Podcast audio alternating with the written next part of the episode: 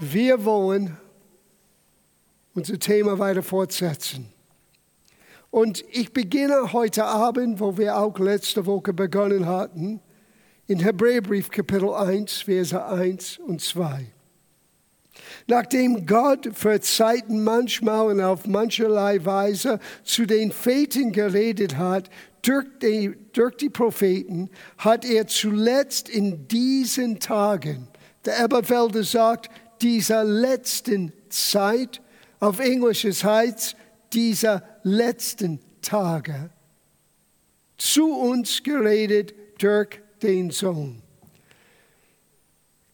Gott hat durch seinen Sohn uns Licht und Klarheit und Einsicht geschenkt. Und er benennt diese Zeitepoche, diese Zeitalter als die letzten Tage. Das verwirrt viele Menschen, weil wenn man hört die letzten Tage, man denkt gleich an, okay, wird alles den Bach runtergehen und alles ist vorbei heute oder morgen oder übermorgen und Jesus kommt. Weil Jesus kann kommen und unser Herzenschrei sollte Maranatha Herr, das heißt, komm bald wieder. Aber die letzten Tage beschreibt einen Zeitalter, von nach der Auferstehung bis hin zu den Ereignissen, die wir letzte Woche begonnen haben zu studieren. Wir nennen das die Wiederkunft des Herrn oder die Entrückung. Und wir wollen dort weitergehen und dann weiter aufbauen und auch ein bisschen mehr definieren, was geschieht in dieser Zeit und was ist dieses Ereignis, den Tag des Herrn oder ein Tag der Rache Gottes. Vergesse nicht, Jesus hat diese zwei äh, Zeitspannen selber erwähnt. Als er in seiner Heimatsynagoge las, er nahm den Schriftroller und er fing an, in Jesaja 61, was wir nennen Jesaja 61, zu lesen. Und er hat bis hin zu den letzten Satz gelesen, aber der Satz nicht beendet. Er sagte, und ein Gnadenjahr des Herrn zu verkündigen. Na, der Satz geht weiter. Und der Tag unser, der Rache unseres Gottes.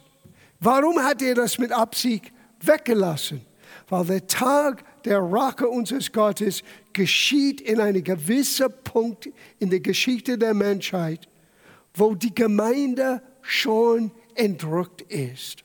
Und es ist wichtig, dass wir das wissen. Es ist wichtig, dass unser Verständnis ist klar und deutlich aus dem Neuen Testament gewonnen. Und so lass uns zurückgehen zu diesem Ereignis, der Wiederkunft des Herrn, die Entrückung gehen. Dieses Mal 1. Thessaloniker Brief, Kapitel 4.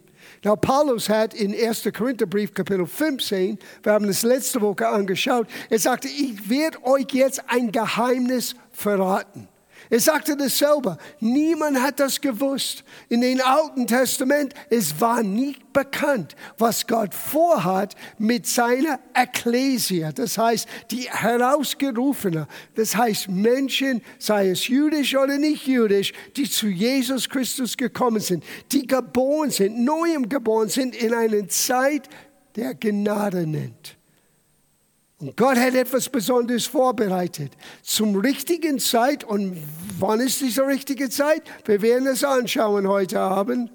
Wird Gott den Posaune erschauen lassen und Jesus wird in den Wolken und wir werden ihm begegnen. Na, wenn du denkst, dass ich das alles ausgedacht habe, lesen wir zusammen. Ab Vers 15 in 1. Thessaloniker Kapitel 4. Denn das sagen wir auch in einem Worte des Herrn. So, das ist nicht seine Meinung. Es ist nicht etwas, was er herausstudierte aus dem Alten Bund. Na, Paulus war ein gelehrter Mann. Aber was er uns jetzt gibt, 1. Korintherbrief, Kapitel 15 sagt, es war ein Geheimnis. Und hier er sagt, das ist ein direkt Wort von Gott für die Gemeinde durch Paulus. Das sagen wir auch in einem Wort, Worte des Herrn, dass wir, die wir leben und bis zum Wiederkunft des Herrn übrig bleiben, die Entschlafenen nicht zuvorkommen werden. Denn er selbst, der Herr Jesus, wird, wenn der Befehl ergeht und die Stimme des Erzengels und die Posaune Gottes erschallt, von Himmel herniederfahren und die Toten in Christus werden auferstehen zuerst. Danach werden wir, die wir leben und übrig bleiben, zugleich mit ihnen entrückt werden in Wolken zur Begegnung mit dem Herrn in die Luft. Es ist nicht vergeistlich. Tatsächlich, wir werden Jesus in die Luft, in den Wolken begegnet. Und also werden wir bei dem Herrn sein, alle Zeit. Und hier ist die Botschaft. So tröstet nun einander mit diesen Worten. Na, wir haben letzte Woche ziemlich vieles gesehen. Was geschieht dann? Das Irdische, das Sterbliche wird plötzlich ewig, wird Herrlichkeit, Unsterblichkeit anziehen. Wir werden verwandelt sein. Und alle Gläubiger seit der Auferstehung, seit der Auferstehung Jesu bis zu diesem Zeitpunkt werden auferweckt, entrückt. Und wir werden Jesus dort begegnen. Na, wo gehen wir dann hin? Wir bleiben nicht in den Wolken. Ich weiß, viele Christen haben ihre Gedanken in den Wolken. No, wir bleiben nicht in den Wolken, wir werden gleich weiterfahren. Na, das vielleicht schauen wir ein bisschen an heute Abend. Aber ich möchte diesen zweiten Begriff, den Tag der Rache unser Gottes oder den Tag des Herrn anschauen. Dieser Moment, wo alles wird zu einem Ende kommen von das, was wir kannten bisher. Ich sage euch, es ist sehr beunruhigende Zeiten. Man schaut die Nachrichten an. In Israel gerade jetzt wieder kämpfen. In Europa, Amerika mit NATO gehen in Nordeuropa und bereiten sich vor. Russland bringt viele Truppen rein äh, zu den Grenzen von äh, der Ukraine. Und all diese Geschehene geschehen gerade jetzt und wir leben in immer noch dieser Corona-Situation. Und das könnte ein solcher schwarzen Bild malen und sagen, jetzt, jetzt ist die Ende der Welt. Weil die letzten Tage hat schon vor über 2000 Jahren begonnen. Okay? So lass uns qualifizieren, was wir sagen. Und über die Zeiten und genau was geschieht, wir werden hören von Jesus selber, es ist nicht dein Bier, aber das schauen wir später an, okay? Er hat es nicht auf Bayerisch gesagt, er sagt, es ist nicht unsere Sache. Wortwörtlich, das ist nicht eure Sache. Was ist unsere Sache? Wir schauen das an heute Abend. Zuerst der Tag des Herrn. Wir wollen hier ein bisschen tiefer hineingraben. Man könnte sagen, wenn Gottes Gericht auf die Erde kommt.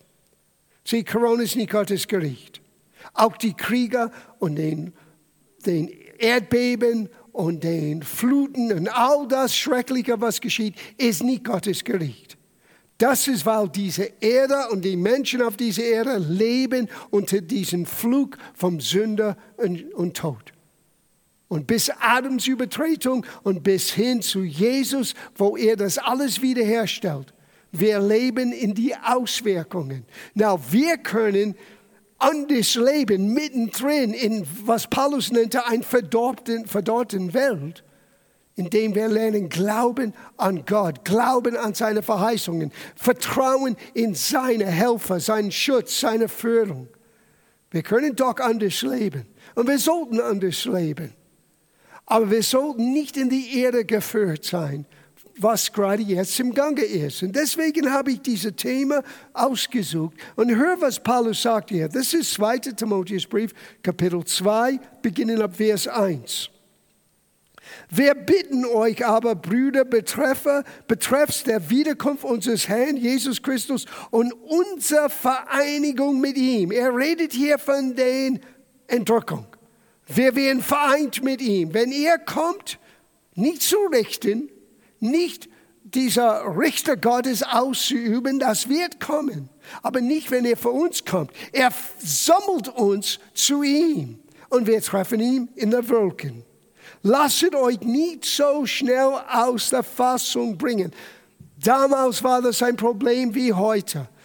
Die Leute waren ungeduldig. Ja, wo ist es dann? Wenn Jesus kommt, ja, wann soll es passieren? Wenn wird diesen Tag der Gericht kommen? Und viele Christen denken, ja, Gott hätte schon längst alles gerichtet. No, no, no. Sein Geduld ist unser Heil. Gott wartet, bis wir eine Chance haben, alle Völker das Evangelium zu bringen. So Paulus sagte, chill, sei, komm nicht so schnell aus der Fassung oder gar in Schrecken. Wie viele Christen leben in Schrecken gerade jetzt? Ich weiß, es sind schreckliche Nachrichten. Das stelle ich nicht in Frage. Und die Menschen leiden, das ist traurig. Und es braucht unser Gebet in dieser Zeit. Wir sollten aber nicht aus der Fassung gerissen und wir sollten nicht erschrocken sein. Wir sollen nicht erschrocken, ja, erschrocken sein, weder durch einen Geist, noch durch eine Rede, noch durch einen angeblich von uns stammenden Brief. Das heißt, Menschen haben Dinge verfälscht, Menschen haben Briefe geschrieben, als ob es von Paulus kam und sagen, Gottes Gericht ist schon hier. Die Entrückung ist schon vorbei, du hast es verpasst. No, du hast es nicht verpasst und Gottes Gericht ist noch nicht hier. Er sagte hier, aus wäre der Tag des Herrn schon da. Nicht der Wiederkunft, nicht der Versammlung der Gläubigen, sondern der Tag des Herrn. Na, was meint ihr? Vers 3, jetzt graben wir ein bisschen. Lasst euch von niemand in irgendeiner Weise verführen. Denn es muss unbedingt zuerst der Abfall kommen und der Mensch der Sünde geoffenbart werden, der Sohn des Verderbens. Wer ist der Sohn des Verderbens? Die Bibel nennt ihn der Anti Antichrist. Ein Wesen, der auf der Szene erscheint und alle Menschen in großer Leid hineinführen. Ja, da ist es schon. Es kommt schreckliche Zeiten. Ein großen Abfall. Well, wait a minute. Ist das, was er sagte? Wir werden etwas entdecken heute Abend, was Paulus meinte. Dass einige von den Glauben wegging, wird etwas, was ständig passiert seit der Auferstehung. Sogar Paulus hat Folgendes gesagt. 1. Äh, Timotheusbrief, Kapitel 4, Vers 1. Der Geist aber sagt ausdrücklich, dass in späteren Zeiten etliche vom Glauben abfallen. Alle? No, etliche, einige. Und wenn es die letzten Zeiten seit der Auferstehung Jesu. Es gab immer wieder Menschen, die weggegangen sind von Jesus. Tragisch. Schade. So, ein großen Abfall, wie die viele Christen glauben. Und, das ist ein bisschen Religiosität. Wir müssen uns beweisen, dass wir der richtige Gläubigen. Wir müssen durch schlimme Zeiten gehen. Hey, schlimme Zeiten sind schon jetzt. Es kommt darauf an, wo du wohnst. Wir sind im verwöhnten Westen, wo wir Freiheit haben und wo wir mecken, weil wir ein bisschen Einschränkung jetzt haben für ein bisschen Zeit. Aber reich mit Stefan in Pakistan. Schau, was die Menschen in die islamischen Ländern, was die ausgesetzt sind, was die Christen in, in China ähm, erleben müssen, was Menschen leiden müssen. Es ist nichts Neues. Den großen Abfall was hier erwähnt ist, ist nicht, was Menschen denken. Alle werden wecken, nur ein ganz kleinen, weniger treuer Christen werden es überleben. No. Paulus sagte ja, leider, etliche werden vom Glauben abfallen. Aber das Wort hier, gehen wir zurück zu 2. Thessaloniker, dass zuerst der Abfall kommen und dann der Mensch der Sünde geoffenbart wird. Dieses Wort hat zwei Bedeutungen. Und was du und ich, was wir lesen auf Deutsch, es ist nicht eine Übersetzung, es ist eine Auslegung. Die Übersetzer haben das aus, äh, übersetzt, mit ihrer Auslegung als Abfall. Aber das Wort bedeutet auch Abfahrt. Departing. Weggehen. Das Wort ist nur zweimal in das Neue Testament benutzt. Einmal in Apostelgeschichte, wo die Menschen sind abgefahren von dem Gesetz Mose, weil sie an Jesus Christus glaubten. Sie sind nicht abgefahren vom Glauben, die haben eine Situation verlassen und etwas Neues.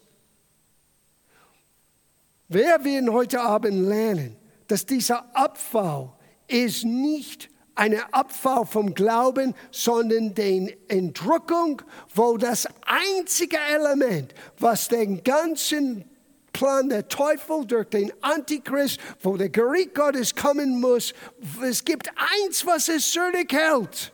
Und wenn du das entdeckst, du wirst ausflippen. Ich sage euch jetzt im Vorfeld, du und ich. Wer sind diejenigen, der alles zurückhält? Solange das die Gemeinde auf die Erde ist, kann dieser Tag des Herrn nicht kommen. So das Wort wurde nicht Abfall in seinen Ursprung, wie wir das denken, ein Wegfallen vom Glauben. Es war ein, ein Weggehen von wo wir waren, eine Entrückung wird euch das beweisen. Wir lesen weiter. Lass uns zu Vers 6 gehen. 2. Äh, äh, Thessaloniker Brief, Kapitel 2, Vers 6.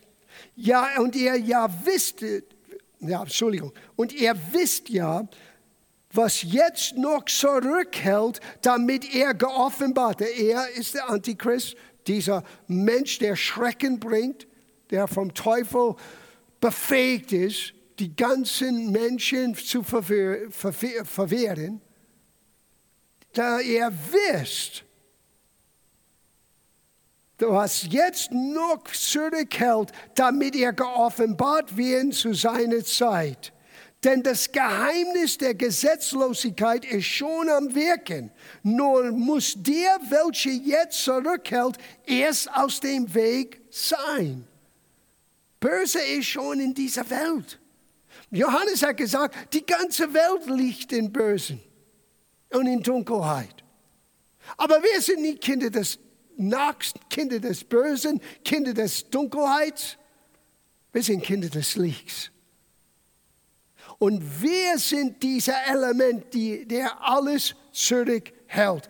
Es muss zuerst aus dem Weg geräumt welche erst zurückhält, erst aus dem Weg sein und dann wird der Gesetzlose geoffenbart werden, denn der Herr äh, verzehren wird durch den Hauch seines Mundes und dann er durch die Erscheinung seiner Wiederkunft beseitigen wird. Wenn Jesus kommt zurück, an dem Tag des Herrn, wo Gottes Gericht ist ausgeübt aufgrund von der Hartherzigkeit der Menschen. Wir Christen sind nicht da. Es ist ein kleiner Zeitspanne, was Gott Daniel geoffenbart hat, dass innerhalb von sieben Jahren, und Offenbarung wird das auch ausdehnen und erklären, wo die Antichrist wird gezeigt, wo all das Schrecken wird geschehen, wo die Armees dieser Welt wird zusammen versammeln, in, gegen Israel zu kämpfen. Und Gott wird mit allen seinen Engeln und seinen Heiligen. Du wirst auch dabei sein, aber nicht auf die Erde. Du wirst das mit Jesus erleben. Und wie erledigt er das? Mit einem Hauch seines Mundes. So stark ist der Teufel. Sogar hier, es heißt nicht ein Wort, ein Hauch. Basta, fertig. So stark ist unser Gott. Und wir Christen manchmal denken so klein, so viel Schrecken müssen wir erleben. Hey, manchmal das Welt, diese Welt ist hart. Manchmal aufgrund von den, den, den fallen, gefallenen Welt, in denen wir leben. Wir leiden. Das stelle ich nicht in Frage. Aber das ist nicht, was Gott benutzen möchte, um in uns etwas Neues zu bewirken. Das werden wir lernen, unmissverständlich, heute Abend aus Gottes Wort. So denk nicht an Abfall, denk an Abfahrt. Wir fahren zu Jesus. Das muss zuerst geschehen. Dann kann all das Schrecken passieren. Paulus macht es hier jetzt ganz klar, etwas steht im Weg und muss weggenommen werden, bevor der Gesetzlose geoffenbart wird. Und dieser Gesetzlose, es ist der Antichrist. Er spricht von den Antichristen und dem größten Schrecken, was kommen soll. Und hier kommen wir zu das, was aus dem Weg geräumt sein müssen. Sieh, Jesus kommt nicht für einen kleinen, schwachen, fast nicht mehr überlebenden Gemeinde. Jesus kommt von ein, für ein herrlicher, schöner, starker Gemeinde. Lest das aus Epheserbrief, Kapitel 5. Now, der Rede hier, der Kontext ist über eine Beziehung zwischen einem Ehemann und einer Ehefrau. Aber mittendrin, er steckt etwas rein bezüglich Jesus und uns, die Gemeinde. Hör, was er sagte. Das ist Epheserbrief, Kapitel 5, Vers 25. Ihr Männer, ihr Männer, liebet eure Frauen, gleich wie auch der Christus die Gemeinde geliebt hat und sich selbst für sie hingegeben hat, damit er sie heilige, nachdem er sie reinigte durch das Wasserbad im Wort. Nicht im Schrecken, nicht im Trübsal, nicht in der Antichrist, Oh Brüder, die Gemeinde muss durch den Endzeit gehen, damit wir heilig werden. No, Jesus reinigt uns durch das Wasserbad seines Wortes. Wisst ihr, was ihr tut heute Abend? Und auch euch zu Hause, die zu Hause sitzen und das anschauen. Gott reinigt uns. Umso mehr, dass wir das Wort Gottes anschauen, umso mehr, dass wir Jesus besser kennenlernen durch sein Wort, er reinigt uns. Dieses, das ist dieser Wasserbad des Wortes. Es geht weiter. Damit er sich selbst darstellt aus einer Gemeinde, die herrlich sei, sodass sie weder Flecken noch Runzel noch etwas Ähnliches habe, sondern dass sie heilig und tadellos sei. Jesus ist kommen für eine heilige Gemeinde, aber es wird nicht geheiligt, weil die Antichrist irgendwie wird einen, äh, einen freien Bahn durch die Gemeinde und er wird uns alle in so ein Schrecken jagen, dass viele werden abfallen und nur ein paar weniger starken überleben. No! Da werden Massen von Menschen, die sich bekehren zu den Gütern Gottes. Das ist unsere Aufgabe. Und wenn die Zeit der Gnade ist vorbei, der Posaune wird erschauen und wir werden Jesus in den Wolken begegnen und dann diese letzten sieben Jahre, wo Gottes Gericht und Sohn auf die Hartherzigkeit der Menschen wird beginnen. Aber auch dann wird Gott Menschen eine Chance geben, eine Umkehr zu erleben. Und auch in dieser kurzen Zeitspanne, alles richtet sich nach, das, nach der Nation Israel und das Volk Israel. Viele Menschen verwechseln das. Deswegen, so schrecklich wie es ist, und politisch gesehen, du könntest unterschiedlicher Meinungen, was geschieht gerade jetzt in Israel, ist für mich nicht der Zeichen, dass Jesus wird jetzt kommen. Es gibt andere Dinge, die für mich ein Zeichen sind. Es ist das Evangelium wird verkündigt. Das ist, dass Menschen zu Jesus kommen. Es ist, dass die Gemeinde wird reifer und stärker und herrlicher sein. Es kommt darauf an, was, an was du schaust. Wo ist deine Aufmerksamkeit? Komm, ich zeige euch etwas. Wir leben in einer Zeit, wo das Wort uns reinigt und heiligt. Dieses geschieht nicht durch Trübsal und Verfolgung.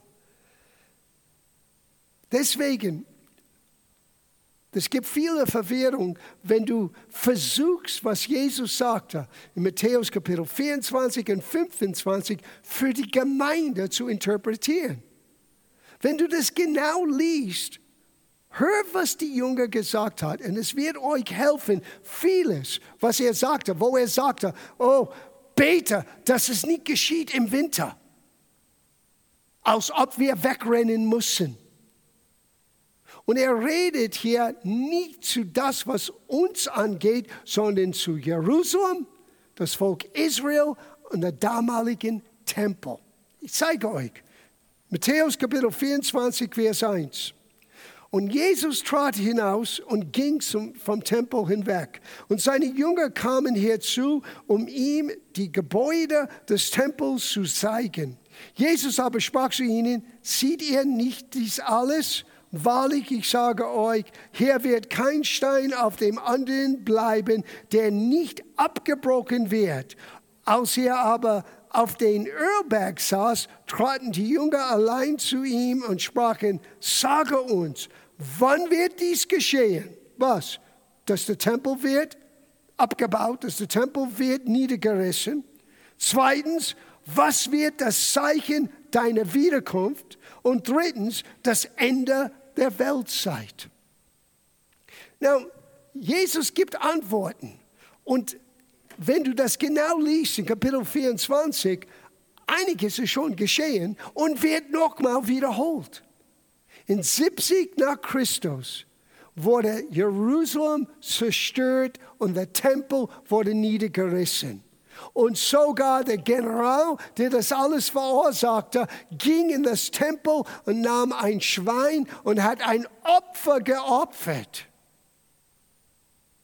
Es wird wieder passieren wenn die Antichrist erscheint. Das war nur ein Vorschatten von das, was kommen soll. Aber was Jesus sagte in Kapitel 25, geht uns alle an. Den jüdischen Volk, den Volk Israel, die damals am Leben wird, das Volk Israel, die damals am Leben waren in 70 nach Christus. Sei wachsam, sei bereit, sei immer brennen, lass deine Lampe immer mit Öl vollgeladen sein. Das ist Weisheit für alle Zeiten. Aber wir Christen, wenn wir versuchen, uns in diese, diese Aussagen reinzubringen, wir müssen beten, dass es nicht im Winter geschieht. Was heißt das? Wir rennen nicht weg von nichts. Wir sind hier mit einer Aufgabe von Gott. Und diese Aufgabe hat sich nicht verendet. Und bis Jesus vor uns kommt, wir sollten diese Aufgabe immer im Herzen bewahren. Look, schau das an. Apostelgeschichte Kapitel 1, Vers 6. Es wird euch ein bisschen schockieren, aber das ist Jesus' Antwort auf solche Fragen. Wenn kommt das? Wenn bist du wieder da? Was ist die Zeichen? Now, Jesus hat denen ein bisschen gegeben. Und was ist das nächste, was sie fragen wollten nach der Auferstehung? Genau dasselbe. Ist jetzt die Zeit, wo das Königreich Gottes auf die Erde kommt? Hör, was Jesus sagte. Apostelgeschichte 1, Vers 6. Da fragten ihn die, welche zusammengekommen waren, und sprachen, Herr, stellst du jetzt in dieser Zeit für Israel die König, Königsherrschaft wieder her? Und er sprach zu ihnen, es ist nicht eure Sache. Darf ich euch etwas sagen? Wenn es nicht ihre Sache war damals, wir sind in demselben Volk Gottes, es ist nicht unsere Sache. Es ist nicht eure Sache, die Zeiten oder Zeitpunkte zu kennen, die der Vater in seinen eigenen Vollmacht festgesetzt hat, sondern hier ist unsere Sache. Wir werden Kraft empfangen, wenn der Heilige Geist auf uns kommt. Und wir werden sein Zeugen sein in Jerusalem, in Judäa, Samaria, bis hin zu der Ende der Welt. That's our thing. Das ist unsere Sache. Und dieser Auftrag hat, nicht, ist nicht, hat sich nicht verändert. Und wir Christen haben die Tendenz, uns ablenken zu lassen entweder in Schrecken zu gehen oder uns zu verbergen, damit wir dieser schlimmen Zeit irgendwie überleben oder zu denken und zweifeln an der Gnade Gottes und die Fähigkeit Gottes, dich festzuhalten. Er sagte, ich werde dich festhalten und niemand kann meine Schafe aus meiner Hand reißen. Und jetzt die Gemeinde ist in Angst und Schrecken, weil der Abfall kommt und wir werden alle, no. Was kommt, ist, dass wir unsere Auftrag erfüllen, gehe hin in alle Welt, verkündige das Evangelium. Äh, wir sind ausgestattet mit Kraft. Und wer sind diejenigen, und der Teufel weiß das, dass sein Plan, um den Menschen Schrecken und Elend zuzufügen, wir stoppen es. John, wie stoppen wir das? Jeden Mal am Dienstag, wenn du hierher kommst oder wenn du zu Hause mit uns betest, Deine Gebete solltest du nicht unterschätzen. Wir schauen das an. Genug gepredigt, lass uns das lesen. Jesus hat eine Geschichte erzählt, ein Gleichnis gegeben, um uns genau diese Autorität zu verdeutlichen. Das, was wir haben im Gebet. Lukas Kapitel 18, Vers 1. Er sagte ihnen aber auch ein Gleichnis, um ihnen zu zeigen, dass es nötig ist, alle Zeit zu beten und nicht nachlässig zu werden. So dieses Gebet, dieser Gleichnis hat nur eine Absicht, uns, für uns das klar zu machen, hör nicht auf zu beten und, werden, und sei nicht nachlässig im Gebet. Und schau, welche Art vom Gebet er meinte. Es war ein Richter in einer Stadt, der Gott nicht fürchtete und sich vor keinem Menschen scheute. So es ist kein Bild von Gott. Es ist ein Richter, aber es ist nicht Gott der Richter. Das ist ein böser Richter. Er hat keinen Ehrfurcht vor Gott und er hat keinen Respekt für seinen Mitmenschen. Es war aber ein Witwer in jener Stadt, die kam zu ihm und sprach, schaffe mir Recht gegenüber meiner Widersacher.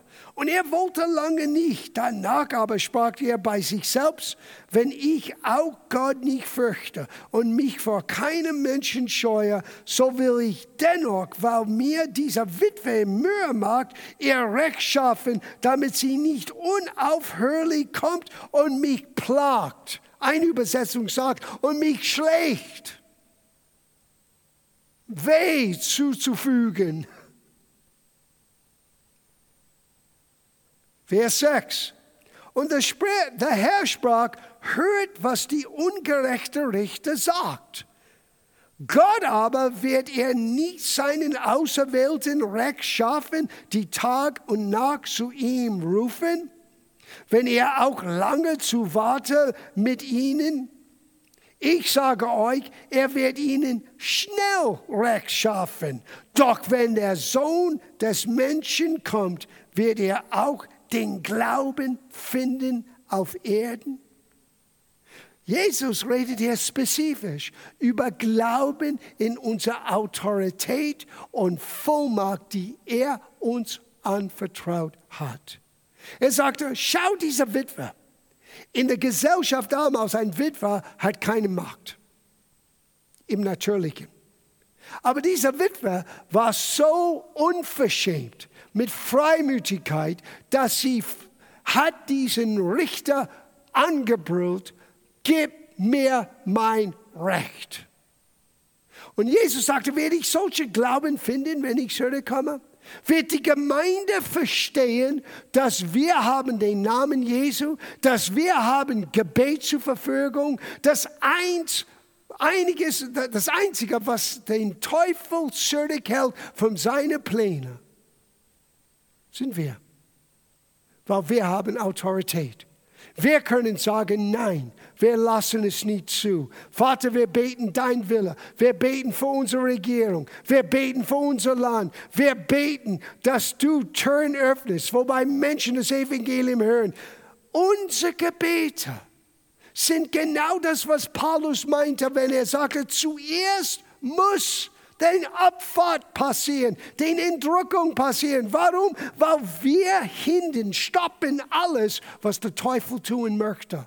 Das ist ein völlig anderes Bild von der Gemeinde. Wir sind eine herrliche Gemeinde. Wir sind reingewaschen durch das Wasserbad seines Wortes. Wir sind ausgestattet mit Vollmacht und Macht. Wir haben den Namen Jesu. Und wenn wir abgelenkt sind, dann sind wir geschwächt. Wenn wir nicht beten, wenn wir nicht unsere Autorität ausüben. Und das war die Frage. Wenn ich zurückkomme, wird mein Volk, wird Menschen solchen glauben wie dieser Witwe? Werden wir fordern? Wir fordern nicht von Gott, wir fordern von dem Feind. Der möchte zerstören, der möchte töten, der möchte alles kaputt machen, was Gott tun möchte in deinem Leben und durch deinem Leben. Gott gibt uns Vollmacht. So ja, ein schrecklicher Tag wird kommen. Aber nicht, wenn wir auf die Erde sind. Ich meine, man sieht Schrecken um uns herum. Das ist nichts Neues. Aber was kommen soll, ist schlimmer als alles, was diese Welt je erlebt hat. Sogar der Zweite Weltkrieg ist nie zu vergleichen mit was wird auf diese Erde kommen. Aber tröstet einander mit diesen Worten. Was ist der Trost? Die Gemeinde ist nicht da. Wo ist die Gemeinde? Mit ihm zuerst in den Wolken und dann bringt er gleich ins Himmel. Und ganz ehrlich gesagt, ah, wir haben nicht genug Zeit, aber wenn du Offenbarung liest, dann wirst du einen Einblick bekommen, was du vom Himmel beobachtest, bis der Zeit kommt, dass wir mit Jesus wieder auf die Erde kommen. Huh. So, mach es nicht zu bequem im Himmel. Er bereitet Wohnungen für uns, aber wir bleiben nicht so lang, weil wir kommen zurück mit ihm. Aber jetzt gehe ich zu schnell. Lass uns, lass uns jetzt ein bisschen weiter hier lesen. Lass mich euch das zeigen. Lass uns in Offenbarung gehen, ganz kurz. Weil das Buch heißt Offenbarung, nicht Verwirrung. Und es heißt Offenbarung, nicht der Teufel, nicht der großen Schrecken und Richter Gottes. Es ist die Offenbarung Jesu Christi. Manchmal Menschen lesen das und suchen das Falsche. Was ist der, der Zeichen der Teer? Des Tieres und, und, und wann kommt die Antichrist und all diese Dinge. Wenn auf einer Seite Jesus sagte, es ist nicht eure Sache. Seid beschäftigt mit das, was ich euch als Auftrag gegeben habe. Der Geist Gottes ist auf euch gekommen. Du bist mein Zeugen. Und all das kann sowieso, solange dass die Gemeinde hier ist, nicht stattfinden. So, ich zeige euch, wir machen nur einen kurzen Einblick in das Buch Offenbarung. In Kapitel 1, Vers 17. Jesus offenbart sich. Er offenbart sich zu Johannes. Now überleg mal, Johannes hat ihn erkannt. Johannes lebte mit ihm. Johannes hat ihn sogar gesehen nach der Auferstehung. Aber als er Jesus sah hier in aller seiner Herrlichkeit und Pracht, Johannes sagte, ich fürchte mich sehr und ich fiel zum Boden und ich zitterte wie ein toter Mensch. Wir sind manchmal ein bisschen flapsig mit unserem Vorbild, wer Jesus wirklich ist. Johannes war erschrocken, wie viel Herrlichkeit, Macht und Stärke. Und es heißt hier in Vers 17, Johannes schrieb, und als ich ihn, Jesus, sah, fiel ich zu seinen Füßen wie tot. Und er legte seine rechte Hand auf mich und sprach, fürchte dich nicht, ich bin der Erste und der Letzte, der Lebendige. Ich war tot und siehe, ich bin lebendig von Ewigkeit zu Ewigkeit und ich habe die Schlüssel des Todes und des Todesreiches so ist er jetzt. Er ist unser Freund, er ist unser Helfer, er ist unser Retter, aber er ist auch derjenige, der diesen Schlüssel zu Tod in den Totenreich in seinem Hand hält. Und er lebt von Ewigkeit zu Ewigkeit. Und hör, was er sagte in Vers 19. Schreibe nun, Johannes, was du gesehen hast, Vergangenheit. Was ist gegenwärtig und was danach geschehen soll. Danach was? Danach das Gegenwärtige. Wenn du weiterliest, Kapitel 2 und 3 sind sieben Briefe geschrieben an sieben Gemeinden. Die existierten damals zur Zeit, als Johannes lebte. Und wie jeder Brief an jede Gemeinde sind Dinge in dieser Briefe genauso für uns als von damals. Aber er sagte, etwas wird geschehen danach. Schau, wie Kapitel 4, Vers 1 anfängt. Danach schaute ich und siehe, ein Tür war geöffnet im Himmel und die erste Stimme, die ich gleich einer Posaune, eine Posaune erschallt, mit mir redet, gehört hatte, sprach, steige hier hinauf ich will dir zeigen, was nach diesem geschehen soll. Diesem was? Dieser Zeitalter der Gemeinde. Nachdem Gott fertig ist, diese Erde zu helfen, den Menschen zu helfen, durch sein Volk, durch die herrliche Gemeinde ausgestattet mit Macht und Herrlichkeit, dann geschieht, was dann du liest, Kapitel 4, 5 bis hin zu 21. Wow. Was für ein wunderbarer Gedanke. Ich werde dir zeigen, was danach geschehen soll.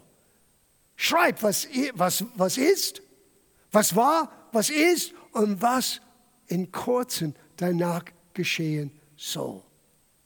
Und so musst du das Buch Offenbarung auch lesen. Es gibt eine Segnung auf jeder, der dieses Buch liest. Du musst es nur lesen. Du bist gesegnet, weil du es gelesen hast. Aber versuche nicht mit Spekulation die Ereignisse, die wir hören in der Nachricht, irgendwo hineinzulesen. Ja, der, der äh, Corona ist der Richter Gottes und der Impfung ist der Zeichen des Biestes und äh, oh Gott, Dinge, die ich in den letzten Wochen gehört habe, ich flippe aus. Der Antichrist und alles, was der Teufel plante, kann nicht stattfinden, bis wir, die Gemeinde, aus dem Weg geräumt sind. Warum? Weil wir sind Licht, wir sind Salz. Wir halten diese Welt zusammen vom Verderben. Das ist, was Salz tut. Und wir sind Licht in der Dunkelheit. Jesus kommt zurück als Richter wie ein Dieb in der Nacht. Wir gehören nicht zu der Nacht. Wir gehören zu dem Tag. Und all diese Anweisungen hat Paulus uns gegeben. Aber für mich, was mich am meisten aufgemuntert hat und ermutigt hat, ist, was ich euch gelesen habe in Apostelgeschichte Kapitel 1. Ich habe das für mich neu gelesen.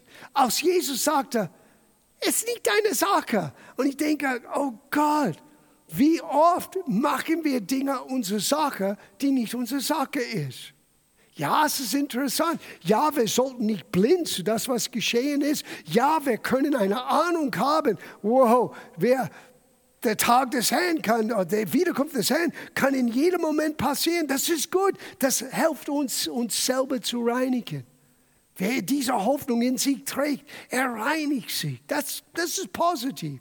Aber wenn wir abgelehnt sind von unserer Aufgabe, Zeugen Jesu zu sein, nicht ein Zeugnis zu geben, das ist etwas anderes, deine Geschichte, das ist auch gut, aber ein Zeugen Jesu ist einer, der trägt die Herrlichkeit und die Kraft und die Autorität Gottes, die Gott uns anvertraut hat in Christus.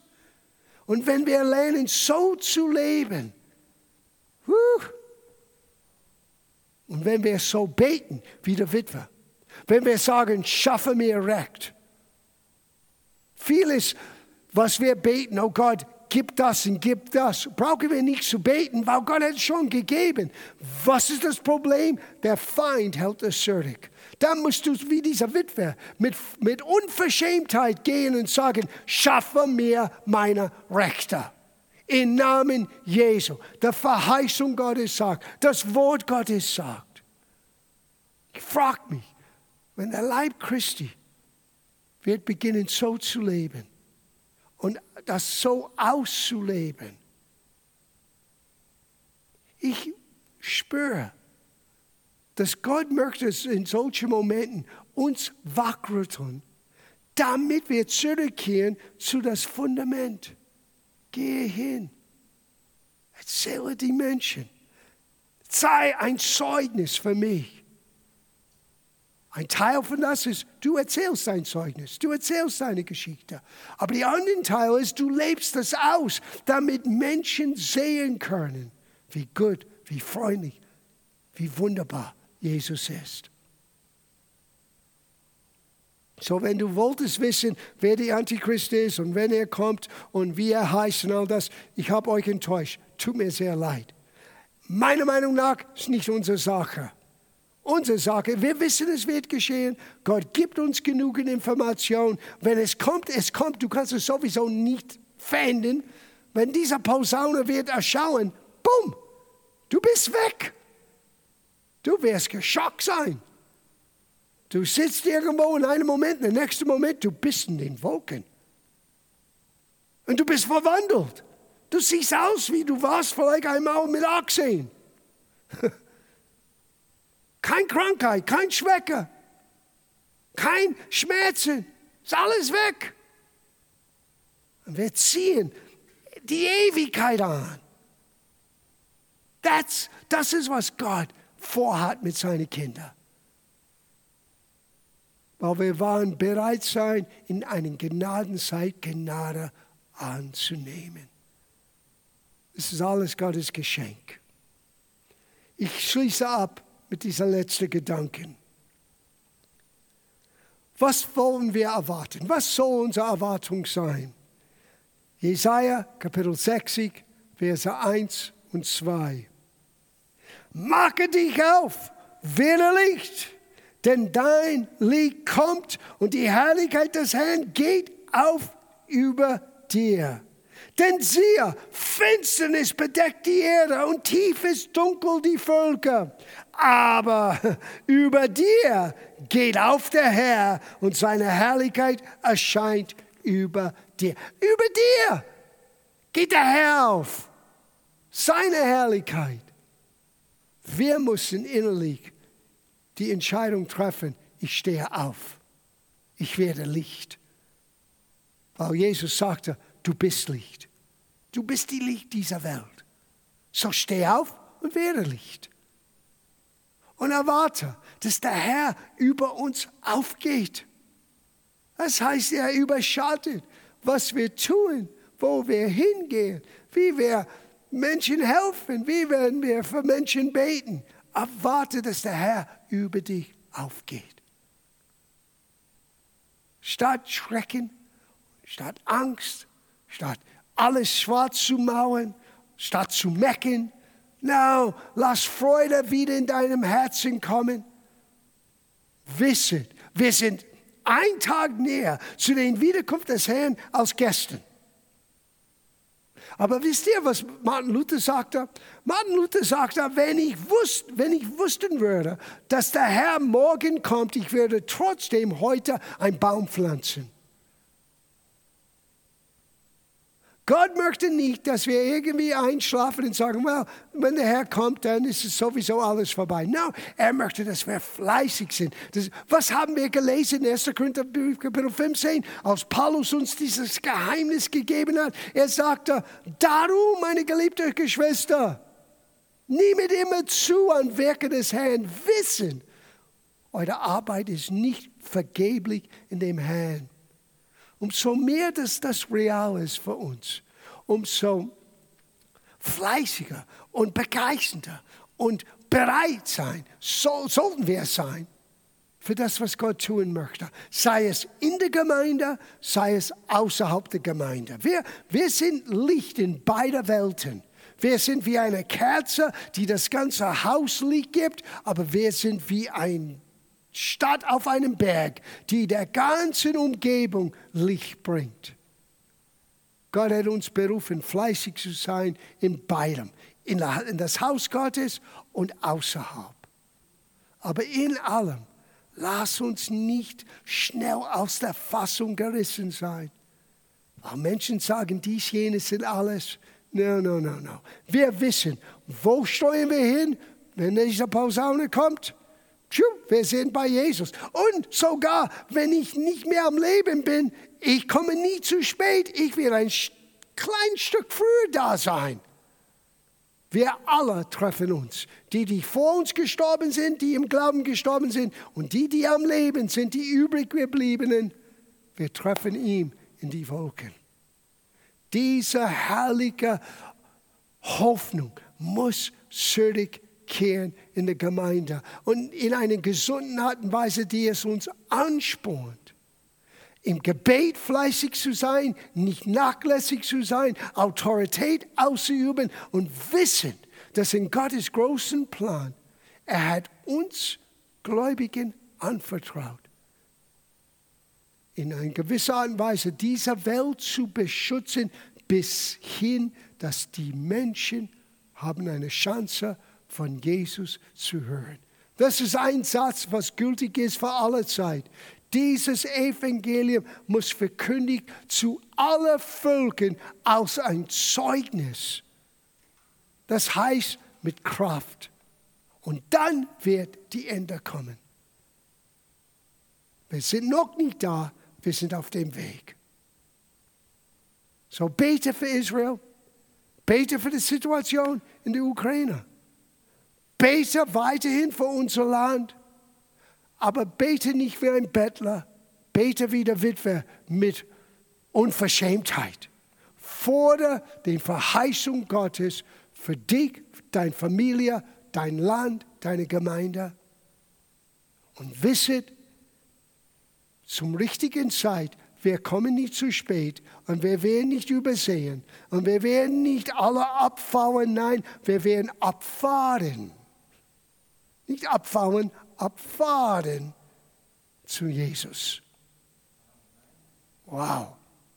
Und ich wünschte mir, wir hätten mehr Zeit, weil wenn wir sehen, was alles geschieht in Offenbarung, was wir im Himmel, ich meine, das Erste, was geschieht, ist zuerst stundenlang Silencio.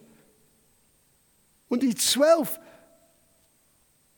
ähm, ähm, ähm das sind 24 Ältesten, zwölf von den alten Bund, eins von jeder Stamm Israels und zwölf von den Aposteln des Lammes, die schmeißen ihre Krone runter und das ganze Volk, die versammelt, sich versammelt haben um den Thron Gottes, betet Gott an. Und Johannes sagte, es klang wie gewaltiger Donner und Wasser. Du bist in dieser Chor, du wirst dabei sein. Und dann fängt diese Hochzeit des Lammes an. Auf die Erde, das, was Ordnung gehalten hat, das, die Gebete der Gemeinde, wir sind nicht mehr da. Wird schrecklich sein. Aber wir werden mit ihm. Aber nach einer kurzen Weile, Jesus selber kommt von Himmel mit all seinen Engeln und seinen Heiligen. Ich hoffe, dass du keinen Angst hast vor Pferde, auch von Pferden, die fliegen können. Einer hat deinen Namen drauf. Und wir kommen mit ihm. Steven Spielberg könnte so etwas nicht ausdenken. Das hat Gott ausgedacht für die Gemeinde. Aber ich sage euch im Abschluss, wir möchten nicht, dass einer diese Schrecken erlebt. Auch in dieser schrecklichen Zeit, dieser kurze sieben Jahre Periode, wird eine Chance, um Umkehr zu erleben. Yes, weil Gott ist gnädig. Aber niemand möchte jemanden sehen, der durch das geht. Ohne die Gebete der Christen, ohne die Hilfe der Gemeinde. denk nächstes Mal, wenn jemand vielleicht spottet ein bisschen und sagt, du bist gläubig, du gehst vor zu Gebet. Denke, die wissen nicht, dass ihr Leben ist abhängig von unseren Gebeten. Diese Ordnung in dieser Welt, so chaotisch wie Dinge sind, wenn wir werden nicht hier sein, du kannst nicht vorstellen, nicht messen, was für ein Chaos wird auf dieser Erde sein. Aber wir sind nicht nur ausgestattet mit viel Macht und Vollmacht und Autorität, wir sind ausgestattet mit viel Verantwortung. Wer viel anvertraut ist, ist auch von ihm viel verlangt. Lass uns nicht nachlässig sein im Gebet. Lass uns erkennen unsere Aufgabe.